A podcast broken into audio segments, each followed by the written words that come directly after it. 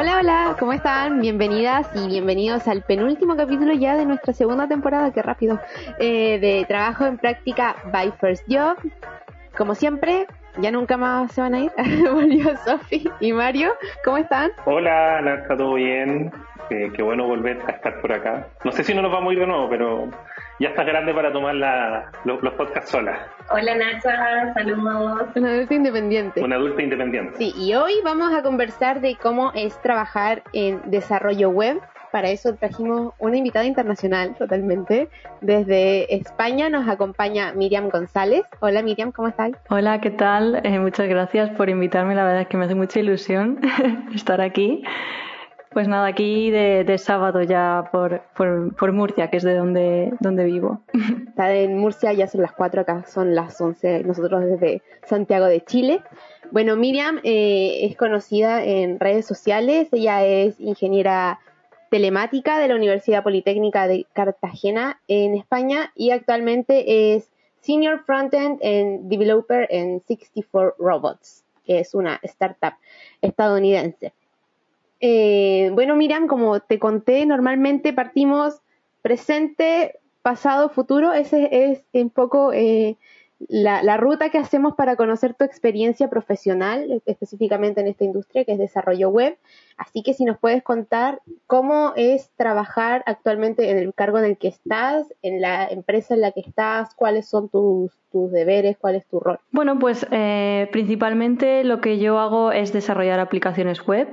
Eh, en este caso, la empresa que estoy actualmente, eh, aparte de que tenemos aplicaciones internas, pues también trabajamos con clientes y desarrollamos aplicaciones para, para clientes. Entonces, mi labor como parte del equipo de frontend es desarrollar la interfaz de usuario con la que bueno, los usuarios van a, van a interactuar.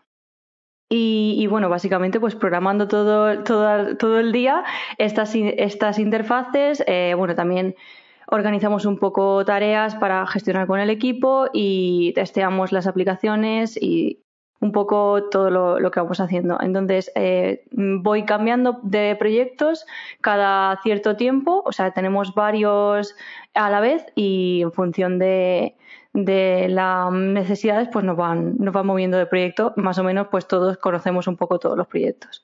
Y este es un trabajo 100% remoto porque eh, la empresa en la que, la, la, que trabajas está en Estados Unidos. Eh, ¿Cuánto tiempo llevas trabajando en 64 Robots? Porque ¿es efecto pandemia? llevo seis meses. Sí, o sea, llevo unos seis meses, o sea, más o menos empecé por abril, eh, no llevo todavía mucho tiempo y es la primera vez que estoy trabajando en un rol 100% remoto.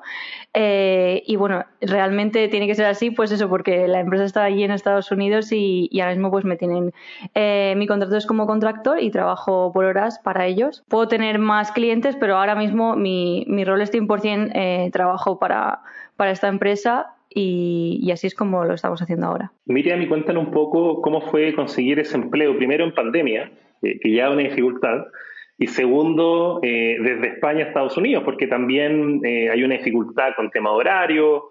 Cuéntanos un poco cómo lo estás haciendo eso, porque yo creo que en el área en el cual tú estás, y lo hemos hablado en otros podcasts, de hecho tenemos uno de nuestros podcasts de la primera temporada que habla de encontrar trabajo remoto, eh, una de las mayores dificultades, primero, dónde buscar y por qué Estados Unidos, cómo llegaste a ese empleo, y lo otro es ir fijándose sobre el tema de los horarios. Sí, bueno, en general, eh, para encontrar trabajo remoto hay muchas aplicaciones, muchos portales de, trabajo especializados exclusivamente en encontrar trabajo remoto, como puede ser Remote First, Remote OK, eh, hay, varios, hay un montón. Eh, y ahí, es, ahí vas aplicando a, a, las ofertas, pero ya sabes que todo lo que hay ahí va a ser exclusivamente remoto y te puede salir empresas de cualquier parte del mundo.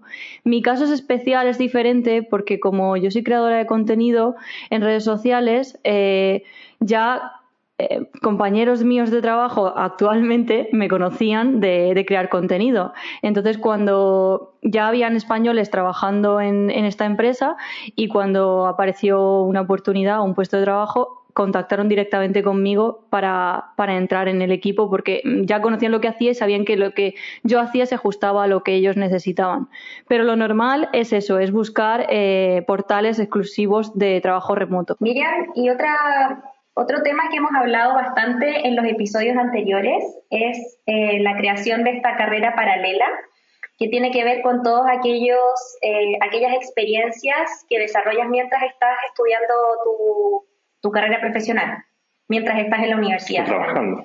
O también trabajando, que en el caso tuyo es como lo que estás haciendo en redes sociales, ¿cierto? Crear contenido. Entonces, em, cuéntanos un poco cómo fuiste desarrollando esa experiencia, quizás cuando estudiabas, cómo, cómo partiste en ese, en ese mundo y, y también cómo le puedes traspasar eso a nuestros usuarios que están quizás ahora en la universidad, pero quieren desarrollar otras experiencias paralelas. Sí, pues a ver, yo empecé a crear contenido, sí es verdad que mientras trabajaba, o sea, cuando yo estaba estudiando todavía no me había lanzado a la creación de contenido, pero eh, es verdad que ayuda mucho sobre todo a estar actualizado y a estar eh, como más presente en la comunidad. La comunidad de desarrolladores es muy grande y también eh, la suerte que tenemos es que mm, hay mucho apoyo entre todos, ¿no? A lo mejor ya no solo te vale la creación de contenido, sino que a lo mejor simplemente por estar activo en redes sociales y preguntar o en comunidades y preguntar tus dudas, preguntar cosas que estás estudiando en ese momento, te ayuda muchísimo porque eh, no se va a quedar esa pregunta en el aire. Todo el mundo eh, responde y ayuda y al final entre todos vamos avanzando en conjunto y, eso es lo que más me gusta de, lo que es la comunidad. Yo empecé eh, solamente por, preguntar cosas que estaba empezando a aprender y, que a pesar de que ya estaba trabajando quería como desarrollar diferentes roles y quería empezar a aprender de esos temas y me metí en la comunidad y empecé a investigar, empecé a preguntar, conocí gente, conocí diferentes eh, comunidades y a partir de ahí fue cuando yo se me ocurrió empezar a crear contenido, pero ya digo, al principio lo usaba solamente de consulta, de, oye, vosotros que estáis haciendo lo mismo que yo, eh, os habéis enfrentado esto antes, cómo solucionarlo, y la verdad que ayuda mucho que, y por eso que yo siempre animo a quitar el miedo de preguntar, lanzar preguntas que alguien se ha encontrado con eso antes seguro. Eh, Miriam, igual, de igual manera, siempre has tenido esta, esta generación de contenido, porque me contabas que antes tuviste un blog que no iba relacionada con tecnología, que era más personal, ¿cierto? Pero siempre ha estado ese bichito de generar contenido de tu parte. Sí, sí, yo eh, cuando ya en mi adolescencia empecé a, toquetear cosas de tecnología y bueno, me, encantaba el tema blog, bueno, en aquel momento es lo que más se llevaba eh, y empecé, empecé, pues bueno, a un blog como un diario, básicamente. Luego después de eso, eh, sí que empecé por YouTube y empecé por Instagram y demás, pero no estaba centrado en, en desarrollo, era otro tema totalmente diferente, que era el tema, tema más relacionado con moda y maquillaje, que era como mi hobby. Y después, eh, cuando ya llegué a, esto de, de, la comunidad de vi que podía como juntar esas dos cosas que yo hacía. Entonces, eh, por eso decidí empezar a crear contenido, eh, porque ya llevaba la experiencia de haberlo hecho en otros, en otro sector, en otro rol, y aquí pues podía como mezclar esas dos cosas. Pero sí, el gusanillo de, crear contenido siempre lo he llevado, lo he llevado ahí. Oye, otra pregunta también con respecto a tu background. Tú estudiaste ingeniería telemática. Eh, ¿Cómo llega una ingeniera telemática que usualmente como el objetivo es que trabajen telecomunicaciones o electrónica a hacer desarrollo web. Pues eh, al final la ingeniería de telecomunicaciones es muy amplia, te puedes dedicar a temas de, eh, como has dicho, telecomunicaciones, de, datos, te puedes dedicar a incluso imagen y sonido, que también hay una especialidad por ahí. Y en la parte de telemática eh, habían asignaturas en las que nos enseñaban aplicaciones de web. Y cuando yo descubrí esas asignaturas y, empecé a hacer mi trabajo fin de grado, que lo que hice fue una plataforma para gestionar eh, educativos de mi universidad, ahí me di cuenta que me gustaba mucho la parte de, crear interfaces, de la interacción del usuario, incluso de diseñar toda esa parte primero. Vi que me gustaba todo eso mucho más que el tema de redes y telecomunicaciones. Entonces, al final, como esta carrera también me habilitaba para esta parte, para poder trabajar como desarrolladora, eh, vi claro que quería, que quería dedicarme a eso. Oye, Miriam, ¿y cómo ha sido tu experiencia como mujer en tecnología? Porque em, siendo la industria de tecnología muy acotada, en Latinoamérica hay déficit eh, bastante grandes en estos perfiles, sobre todo en mujeres. Sí, la verdad que yo tardé en, o sea, siempre he estado en el mundo de, de, hombres porque como yo desde siempre he querido saber que me quería dedicar a la tecnología ya, en, incluso en el instituto y en el bachiller, eh, casi todas las asignaturas y por la rama en la que yo estaba, a lo mejor habían una o dos chicas además de ello. O sea, siempre he estado toda, prácticamente toda mi formación eh, con pocas mujeres. Entonces, yo siento que me faltaban tener referentes. Yo no tenía ningún referente femenino en aquella época. Lo que pasa que sabía y tenía muy claro que era eh, lo que me quería dedicar y que me llamaba muchísimo la, tecnología y no lo iba a dejar por eso. Pero sí es cierto, e incluso a día de hoy, eh, que creando contenido también se nota muchísimo, que es como cuesta un poquito más eh, avanzar porque como que tienes que demostrar mm, el doble eh, lo que haces y justificarlo todo y cuando a lo mejor eso eh, a los hombres no les pasa, ¿no? Entonces, para mí es muy importante rodearme de mujeres en el sector y por eso apoyo mucho eh, comunidades eh, de mujeres en la tecnología porque eh, entre nosotras como que ya no nos sentimos tan solas en este mundo tan masculino y podemos avanzar un poquito más fácil que como lo teníamos antes. Entonces, a mí ahora todos estos movimientos que estamos encontrando y que hayan cada vez más referentes mujeres, para mí me parece muy positivo. Y dentro, dentro de ese proceso de referencia, ¿cómo ves tú la creación de comunidades más globales? Porque usualmente las comunidades de developer tienden a ser comunidades bastante locales e incluso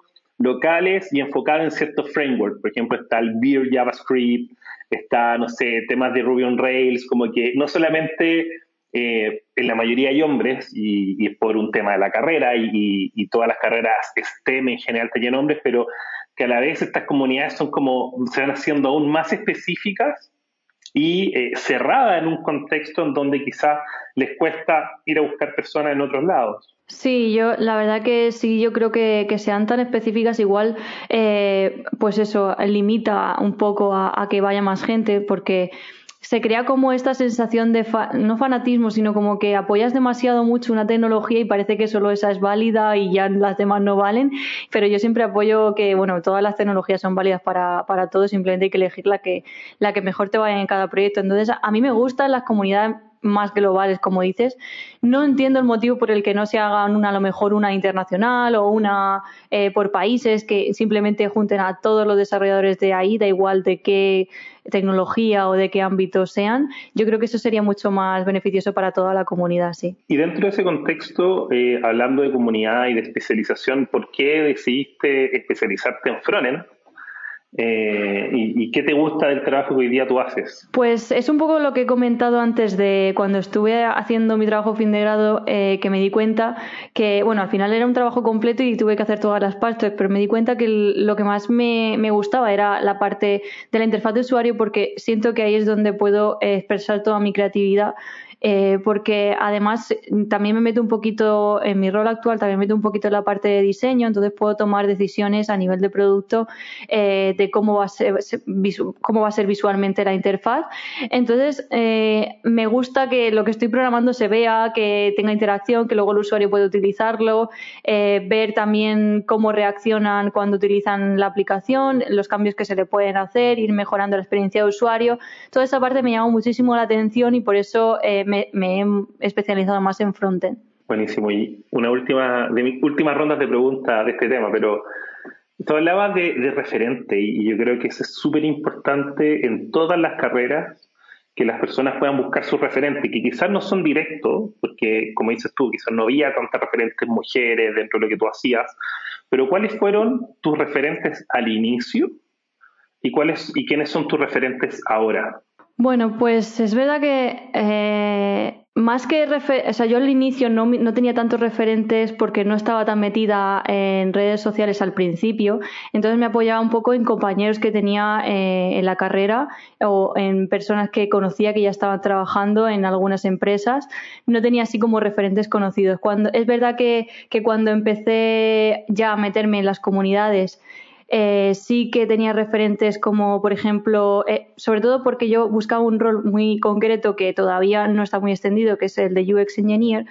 eh, que es un poco una mezcla entre diseño y desarrollo y en ese momento descubrí a Marina Isa, que ella es, eh, es UX Engineer y actualmente trabaja para Apple y también estaba Midudev, en fin, referentes españoles que yo conocía de la comunidad Em, que actualmente me siguen siendo referentes para mí, pero sí que eché en falta que ojalá podía eh, haberme metido antes en la comunidad cuando yo fui junior y poder haber accedido a todo su contenido y a todo lo que hacían en vez de pues estudiar por mi cuenta, por decirlo así. Entonces, por eso para mí yo recomiendo muchísimo a la gente que está empezando que de verdad entre en las comunidades y, y busque a estos referentes y que busquen sus propios referentes porque eso también es muy personal eh, porque ayuda muchísimo y, aprendes muchísimo con, con estas personas. Oye, Miriam, hablemos de ti como referente, porque tienes más de 100.000 seguidores en TikTok y más de 30.000 en Instagram. Es una gran comunidad la que te sigue.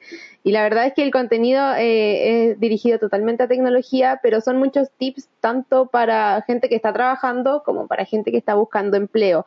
Eh, si nos puedes contar un poco, de hecho, eh, acabo de ver uno, Mujeres de Programación, muy relacionado con lo que estamos hablando. si nos puedes contar un poco qué, qué, pueden encontrar los usuarios en tus redes sociales especialmente para los que están buscando actualmente de trabajo o una práctica profesional? Pues yo en mis redes sociales hago un poco de filtro entre toda la información que hay sobre frontend, sobre eh, desarrollo web, empezar en la programación, eh, da igual luego en qué ámbito te muevas, pero muy de empezar en la programación tips de frontend e incluso de UX, de diseño, un poco lo que yo, lo que yo hago, ¿no? Entonces ahí eh, doy un poco pautas y guías que puedes seguir eh, cuando quieres empezar y no sabes por dónde tirar. Eh, también algunos juegos para poder practicar, porque es verdad que todo tan teórico, todo cursos, pues se puede hacer un poco tedioso. A mí me llegan personas que a lo mejor me dicen que, que se sienten atascadas o que se sienten desmotivadas.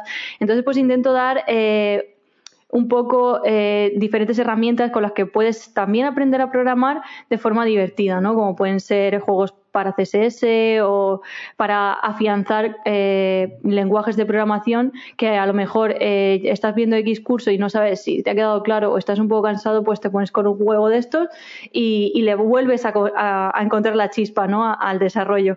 Para mí, eh, lo más importante del, trabajo que yo hago en las redes sociales es que la gente vea el lado bonito del desarrollo y vea que no es algo muy complicado que se pueda acceder. Tampoco engaño, y es verdad que, digo que hace falta eh, tener paciencia, hace falta no mm, vencer la frustración y no dejarlo a, primeras de cambio. Entonces, pues voy enseñando un poco eso, mi experiencia, también lo que yo voy haciendo en la comunidad y, dando tips. Oye, Miriam, y sobre tu experiencia profesional, ¿cuántos años tienes ya de experiencia? Eh, siempre digo que entre 4 y 6 años, porque como estuve empezando de becaria en la universidad durante dos años, nunca sé si lo tenerlo en cuenta o no, pero bueno, en realidad son 6 años lo que tengo ya de experiencia. Practicante o pasante en otros países o intern. Ahora que, estamos hablando de, de temas más globales, yo creo que una de las dificultades que hay son los términos en español de ciertos temas y que se van llamando diferente en los países, ¿cierto? Eh, lo que se llama, no sé, desde la educación, por ejemplo, la ESO en España, que tiene un nombre diferente acá en Latinoamérica y cosas así. Sí, por eso yo creo que, eh, sobre todo en, desarrollo, eh, como cogemos muchos términos anglosajones, al final todos entendemos lo mismo porque son los cogemos los ingleses. Entonces, en ese aspecto sí que se suele internacional, internacionalizar más. Pero luego, en, como dices, en temas de la educación o en puestos de trabajo o en algunas cosas así, sí que hay mucha diferencia. Oye, y hablando de internacionalización, y fue parte del podcast anterior, eh, ¿cómo, ¿cómo ves el dominio de inglés para la carrera? Eh, una para buscar empleo, otra para, para desarrollar tu empleo mismo, porque quizás se necesitan diferentes niveles. Y eh, una de las dificultades que tenemos acá en Latinoamérica es que nuestros developers no hablan inglés, o sea, son muy pocos los que hablan inglés, los que usualmente lo aprendieron, que estudiaron en buenos colegios, pero las universidades no tienen un enfoque para estas carreras de, tema inglés, quizás como otras carreras tipo negocios internacionales o los politólogos que probablemente tienen un desarrollo mucho más elevado. Eh, es cierto que saber inglés ayuda mucho, sobre todo porque toda la documentación y todo, al final, programar mismo es, en inglés, el lenguaje, o sea, aunque usamos lenguajes de programación, eh, todas las palabras que se utilizan cuando estás programando son en inglés. Entonces, eh, es mucho más fácil tener unos conocimientos básicos de inglés a la hora de mm, poder buscar eh, problemas que te encuentres, leer documentación y todo eso. Es cierto que actualmente cada vez se ve más contenido en español. Yo misma hago todo mi contenido en español, por eso, por intentar acercar en nuestro idioma eh, toda la información de desarrollo. Pero sobre todo si quieres trabajar remoto de forma internacional, es eh, básico que puedas comunicarte, tener una conversación básica con el equipo, porque si no, no vas a poder eh, trabajar y no es que no te vas a poder comunicar. Entonces, eh, para mí yo creo que es importante, de hecho, yo lo tomo como algo en lo que nunca dejo de practicar. Yo sigo dando clases de inglés semanalmente y es como, como el que va al gimnasio, ¿no? Porque al estar en un país donde, eh, donde es un idioma que, que, de verdad se utiliza mucho y que no tiene, o sea, podrías vivir perfectamente en español y no, no tienes necesidad de utilizar otro idioma, salvo en el trabajo, no se practica demasiado. Entonces creo que a menos que vivas en otro país donde sí que lo utilizas de forma diaria, necesitas mantenerlo activo y solamente con lo que hablas en el trabajo remoto no es suficiente porque necesitas siempre eh, practicarlo. Yo por eso no, no dejo de, estudiar inglés. Oye Miriam, eh, y hablando sobre tu experiencia profesional, has estado en dos startups, eh, Neuromobile y en la que estás ahora, que es 64 Robots. ¿Cómo es esa experiencia de trabajar en startups? ¿Por qué has elegido postular a startups? ¿Qué, qué te gusta de ahí? ¿Y qué no te gusta? Eh, me gusta, lo que más me gusta de las startups es que al ser un equipo pequeño, eh, el ambiente que hay es diferente. A ver, yo es verdad que no he estado en otros eh, equipos grandes, entonces no puedo hablar sobre mi experiencia, pero sí conozco gente que sí ha estado y me cuentan cómo están en esos equipos y veo, ciertas diferencias. A lo mejor en, en empresas más grandes sí que se puede eh, te puedes especializar más en algo porque hay más gente, entonces pues puedes tener un rol más específico. En, en un equipo pequeño, eh, al final tocas muchos ámbitos, no solamente, yo no, no he hecho solamente frontend, eh, porque al ser un equipo pequeño, si hacía falta hacer algo de otro mm, ámbito había que hacerlo, ¿no? Entonces, a la hora de empezar, empezar ahí, a mí me ha dado muchas skills eh, en ese aspecto, que he podido tener la oportunidad de gestionar proyectos, he podido eh, tener la oportunidad de hacer otras cosas que a lo mejor un junior eh, fronter en otro equipo mm, lo ha podido hacer, pero ya años más tarde, ¿no? A mí me gusta mucho esa parte de, de, las startups. Empecé ahí mm, por casualidad, o sea, porque eh, me apareció la oportunidad de trabajo eh, en, esa, en esa startup y da la casualidad que sigo en producto, ¿no? Cierto que las eh, grandes mm, consultoras no es algo que a mí me llame la atención. De momento yo sigo en startups porque la, por la experiencia que tengo es lo que más me gusta no descarto que el día de mañana, si por lo que sea me cambia, eh, me aparece una buena oferta en otra, en una consultora, pues quién sabe, pero yo de momento no es algo que esté barajando. Y, la diferencia a lo mejor no tan buena que puedo ver es que, eh, pues, si te quieres especializar en algo muy específico, a lo mejor no, no tienes esa oportunidad, porque no tiene un equipo eh, tan grande como para decir, vale, si quieres ser solamente hacer testing o solamente hacer eh, X cosa, no puedes porque falta gente. Eso es la única diferencia que yo, que yo puedo ver. Y hablando un poco del futuro, algo nos mencionaste ahora recién, ¿no? De, que no, no, no, ves como opción por ahora el tema de, trabajar en una consultora más grande, no son tipo Everest, Accenture, que son muy grandes en España, ¿no? Eh, pero más a futuro, o sea, tú cuatro años, a, tus diez años de experiencia, eh, ¿cómo te ves? ¿A ti te gustaría emprender? ¿Te gustaría dedicarte 100% a la creación de contenidos? ¿Te gustaría dar clases? ¿Te gustaría, no sé, irte a trabajar a otro país? ¿Te gustaría seguir trabajando a distancias de Murcia? Cuéntanos un poco tus expectativas? Pues es cierto que la parte de la creación de contenido me llama mucho, cada vez me llama más y me están saliendo muchas oportunidades por esa parte y es algo que, que sí me haría ilusión el día de mañana dedicarme 100% a la creación de contenido, pero por otro lado no quiero dejar de programar porque me gusta mucho, ¿no? Entonces eh, yo creo que mm, seguiría programando, igual a lo mejor no como trabajo principal porque sería la creación de contenido, pero sí que me gustaría emprender eh, crear contenido y igual tener algo de formación por mi cuenta, o sea, dar formación por mi cuenta. Me encanta, buenísimo Miriam. De hecho, siempre hacemos esta pregunta también pensando que el público que nos escucha son estudiantes o recién egresados. Eh, y en ese sentido, ¿qué consejo les podrías dar a quienes están en esta etapa? Quizás pensando ya en sus primeras experiencias laborales, como capacitaciones o qué conocimientos deberían tener sí o sí, cómo empezar a hacerse conocidos o a qué comunidad deberían pertenecer. Sobre todo pensando en aquellos que son becarios o que quieren ser becarios o que están buscando su primera experiencia profesional. Vale, pues yo aquí mm, lo más importante es que eh, cuando estás empezando es normal no saberlo todo y no, no querer como ser útil o, ser productivo desde el minuto uno. Yo siento que lo más importante en una persona que está empezando es eh, la capacidad que tiene de, de buscar la solución, de mm, ser autosuficiente, eh, autodidacta, esas ganas de, resolver las cosas, eh, más que tener muchos conocimientos de todo, porque al final eso lo vas a ir adquiriendo en el primer trabajo, ¿no? Entonces, habilidades sociales, las soft skills son muy importantes. Entonces, la comunicación con el equipo, em, Saber también cómo preguntar esas dudas que tienes es muy importante.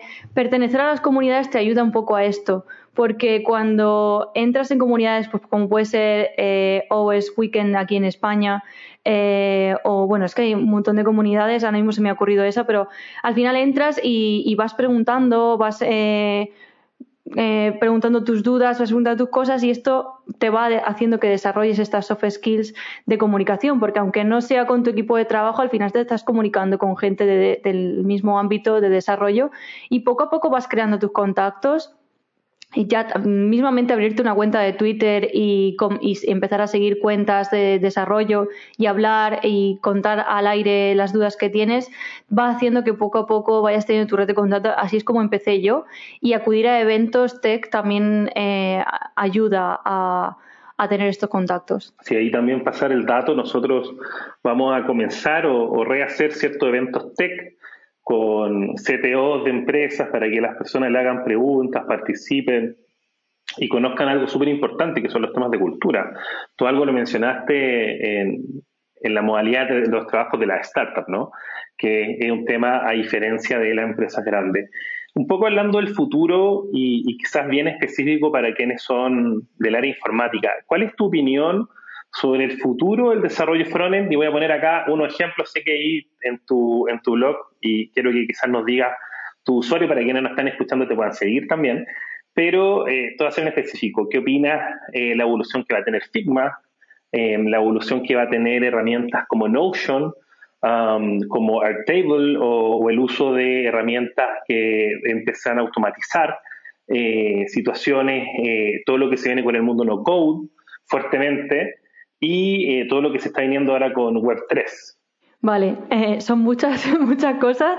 Eh, sobre el movimiento no code, yo este miedo que le tienen los desarrolladores porque, madre mía, nos van a quitar el trabajo, no, no yo creo que no, no, es un competidor sino un aliado. todos los temas no code a mí me, me, gustan mucho porque puedes validar ideas, puedes acelerar procesos en cosas que no necesitas crear una aplicación o, crear, o, estar haciendo una web o estar haciendo algo muy denso que te puede llevar mucho tiempo. Cuando quieres lanzar algo rápido, quieres eh, validar la idea rápidamente y a partir de ahí eh, ya en el futuro, si, si vas teniendo ese feedback, pues ir construyendo la aplicación más grande, ¿no? Entonces, herramientas como Notion y como Airtable te pueden ayudar eh, ya a gestión, ya no solo a gestión, sino también a validar ideas. Yo, bueno, yo soy muy fan de Notion, eh, mi web la tengo construida en Notion porque no quería em, gastar mucho tiempo eh, programando la página web cuando realmente yo quería que estuviera el contenido ahí y que vieran lo que hago y ya eh, mis códigos ya lo haré en otras aplicaciones, ¿no? Pero yo quería algo que pudiera lanzar rápido, que pudiera actualizarlo rápido y que no me llevara mucho tiempo de hacer. Y para mí el no-code lo veo como un aliado. Luego, eh, tema Figma, eh, yo creo que Figma nos ha abierto un mundo en el diseño muy importante eh, porque ha hecho que haya una comunidad en torno a, la aplicación, igual que tenemos en, en desarrollo un montón de comunidad y un montón de librerías y cosas que hace la gente que tú puedes mm, utilizar. Eh, la comunidad de Figma que hay ahora mismo y que puedas coger diseños que ya hay hechos y trabajar sobre todo eso, a mí, por ejemplo, me ayuda mucho porque no soy 100% diseñadora, pero sí que puedo reutilizar y basarme en, diseños que ya hay en la comunidad. Luego también creo que el tema de que todo esté componentizado dentro de la aplicación eh, ayuda mucho con la comunicación a la parte al equipo de desarrollo, porque en desarrollo también todo es componentizado. Entonces, que pasemos de esa mentalidad que podemos tener a lo mejor con, con las herramientas que habían de Adobe, más de diseño eh, digital, eh, ya pasamos a tema componentes, a, que los diseñadores también tengan ese concepto de componentes en la mente, puede estar muy bien eh, y puede ayudar mucho en el futuro a la comunicación entre equipos de diseño y desarrollo a la hora de desarrollar aplicaciones. Y sobre la web 3.0, creo que está todavía muy, muy en pañales, está muy verde, pero hay que, hay que estar pendientes porque toda la tecnología NFT ahora mismo eh, pues está como muy latente y está muy de moda, pero si se trabaja bien y se madura más adelante, porque ya digo, ahora mismo es que van cambiando las tecnologías cada momento, creo que por ahí eh, va a haber un futuro y va, eh, sobre todo en desarrolladores, va a haber mucho trabajo por ese lado. No, no aconsejaría ahora mismo a lo mejor especializarte en alguna de esas herramientas porque ya digo, está muy verde, pero sí tenerlo en el ojo y echarle y tenerlo ahí pendiente para, para ir viéndolo. Oye, Miriam, y respecto a, a la industria en la que trabajas en sí y desde tu experiencia de trabajo, ¿Qué ha sido lo más desafiante a lo que te has tenido que enfrentar y qué le dirías a los próximos profesionales que entren a la misma industria? ¿Qué va a ser los desafíos más grandes que van a tener? Pues a ver, a veces eh, los desafíos más grandes son contigo mismo porque eh, esta es una, una profesión en la que juega mucho el estado mental y cómo te encuentres tú mentalmente, ahí eh, porque te vas a encontrar con muros constantemente y vas a tener que estar resolviendo cosas que superan lo que tú conoces hasta ese momento constantemente, porque si no, no vas avanzando. No te quedes en la zona de confort, eh, tienes que ir siguiendo enfrentándote a cosas que desconoces y que te dan miedo y sobre todo eh, no descuidar la salud mental porque cuando no estás bien mentalmente, eh, te vas a frustrar más en el trabajo, no vas a, vas a sentir que no estás rindiendo lo suficiente y es que nuestro trabajo es muy mental porque se nos tienen que ocurrir las soluciones. Entonces, no, no siento que te vayas a enfrentar a un problema que sea como el problema de tu vida que no has mm, solucionado nunca, no, porque problemas, vas eh, al final nuestro trabajo se trata de resolver problemas. Entonces, tienes que estar eh, muy en consonancia contigo y muy... Muy, descansado, sobre todo para, para no frustrarte con todo esto. Porque a mí me pasa que hay días que no es el día y, y, a lo mejor es muy sencillo lo que tengo que resolver y no lo saco. Y eso hay que aprender a lidiar con esos, con esos estados. Miriam, ahora vamos a pasar a la sección de preguntas de nuestros usuarios de Instagram. Nosotros ponemos una caja los días jueves para que ellos dejen preguntas respecto a la industria eh, esta vez tuvimos hartas preguntas, la verdad. Eh, algunas se parecían, así que condensamos en las siguientes.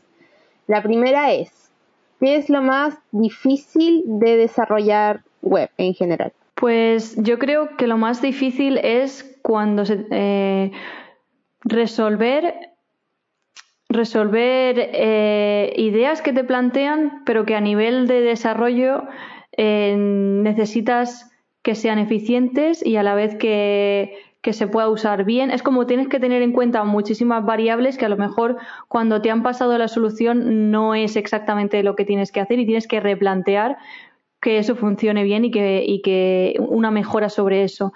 Darte cuenta de que lo que te están pasando para desarrollar no es exactamente lo que debe de ser para evitar rehacer en el futuro, creo que eso es lo más complicado.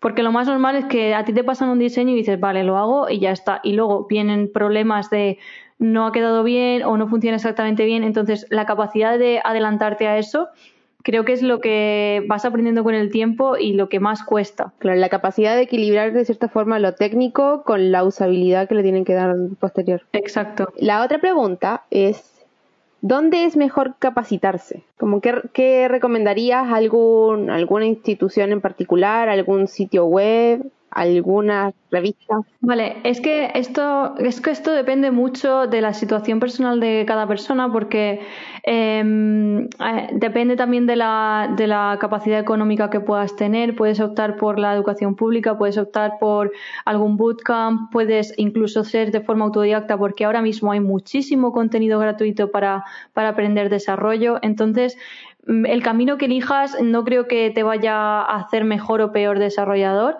simplemente eh, elige el que más se adapte a tu situación, pero eso sí, cuando lo, cuando lo tengas claro, haz una guía de los pasos que vas a seguir y qué, qué metas quieres conseguir y qué vas a aprender en cada cosa, porque sobre todo si es autodidacta. Si es un bootcamp, al final la guía ya te la dan en el bootcamp y si es en la pública lo mismo. Pero si vas de forma autodidacta, necesitas hacer eso Mm, tú, porque si no te vas a perder en un mundo que hay mucha información y es muy grande y el camino que quieres construir lo tienes que ir haciendo tú. Entonces yo aconsejo primero tener claro ese camino para no agobiarte. Y a la siguiente no es pregunta, es más bien una solicitud que hicieron y es que cuentes alguna experiencia curiosa que te haya pasado mientras desarrollabas algo. ¿Alguna experiencia curiosa?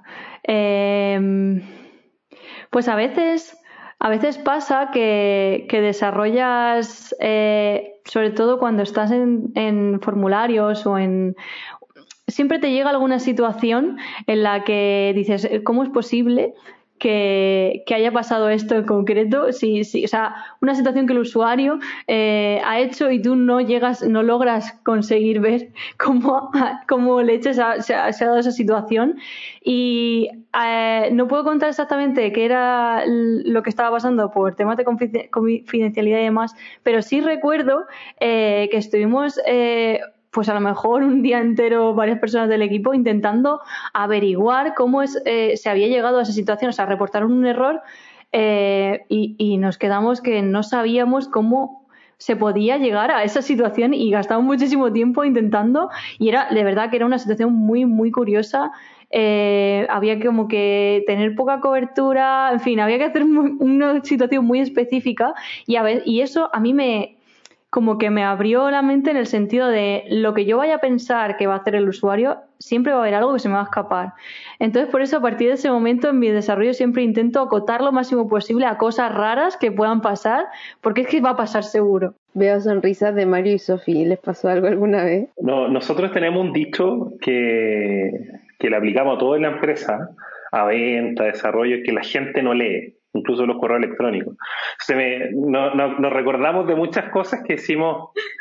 Eh, a veces pueden ser errores a nivel de programación, pero a veces como lógica de las personas, que cómo se le ocurrió contestar de esa manera si es que él, le estaban preguntando otra cosa. Entonces no, nos reíamos de ese, de ese tema que por confidencialidad tampoco podemos decir en detalle qué es. Pero sí es verdad, yo he sido, yo he experimentado eso y esa gente no lee. No solo en el trabajo, en la vida.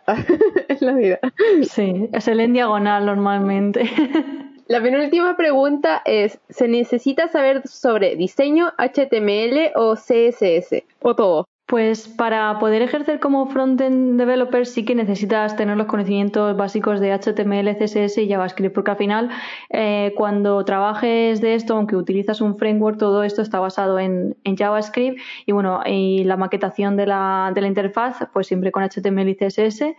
Lo del diseño es deseable, pero no es obligatorio. O sea, quiero decir, yo creo que al final, si tienes conocimientos tanto de diseño como un poquito de la parte de backend, sobre todo la conexión con las APIs y un poco eh, el, eh, este, esta comunicación que hay, porque es con lo que tú vas a trabajar, siempre que eh, extiendas un poquito más las fronteras, como así, por así decirlo, te va a venir muy bien.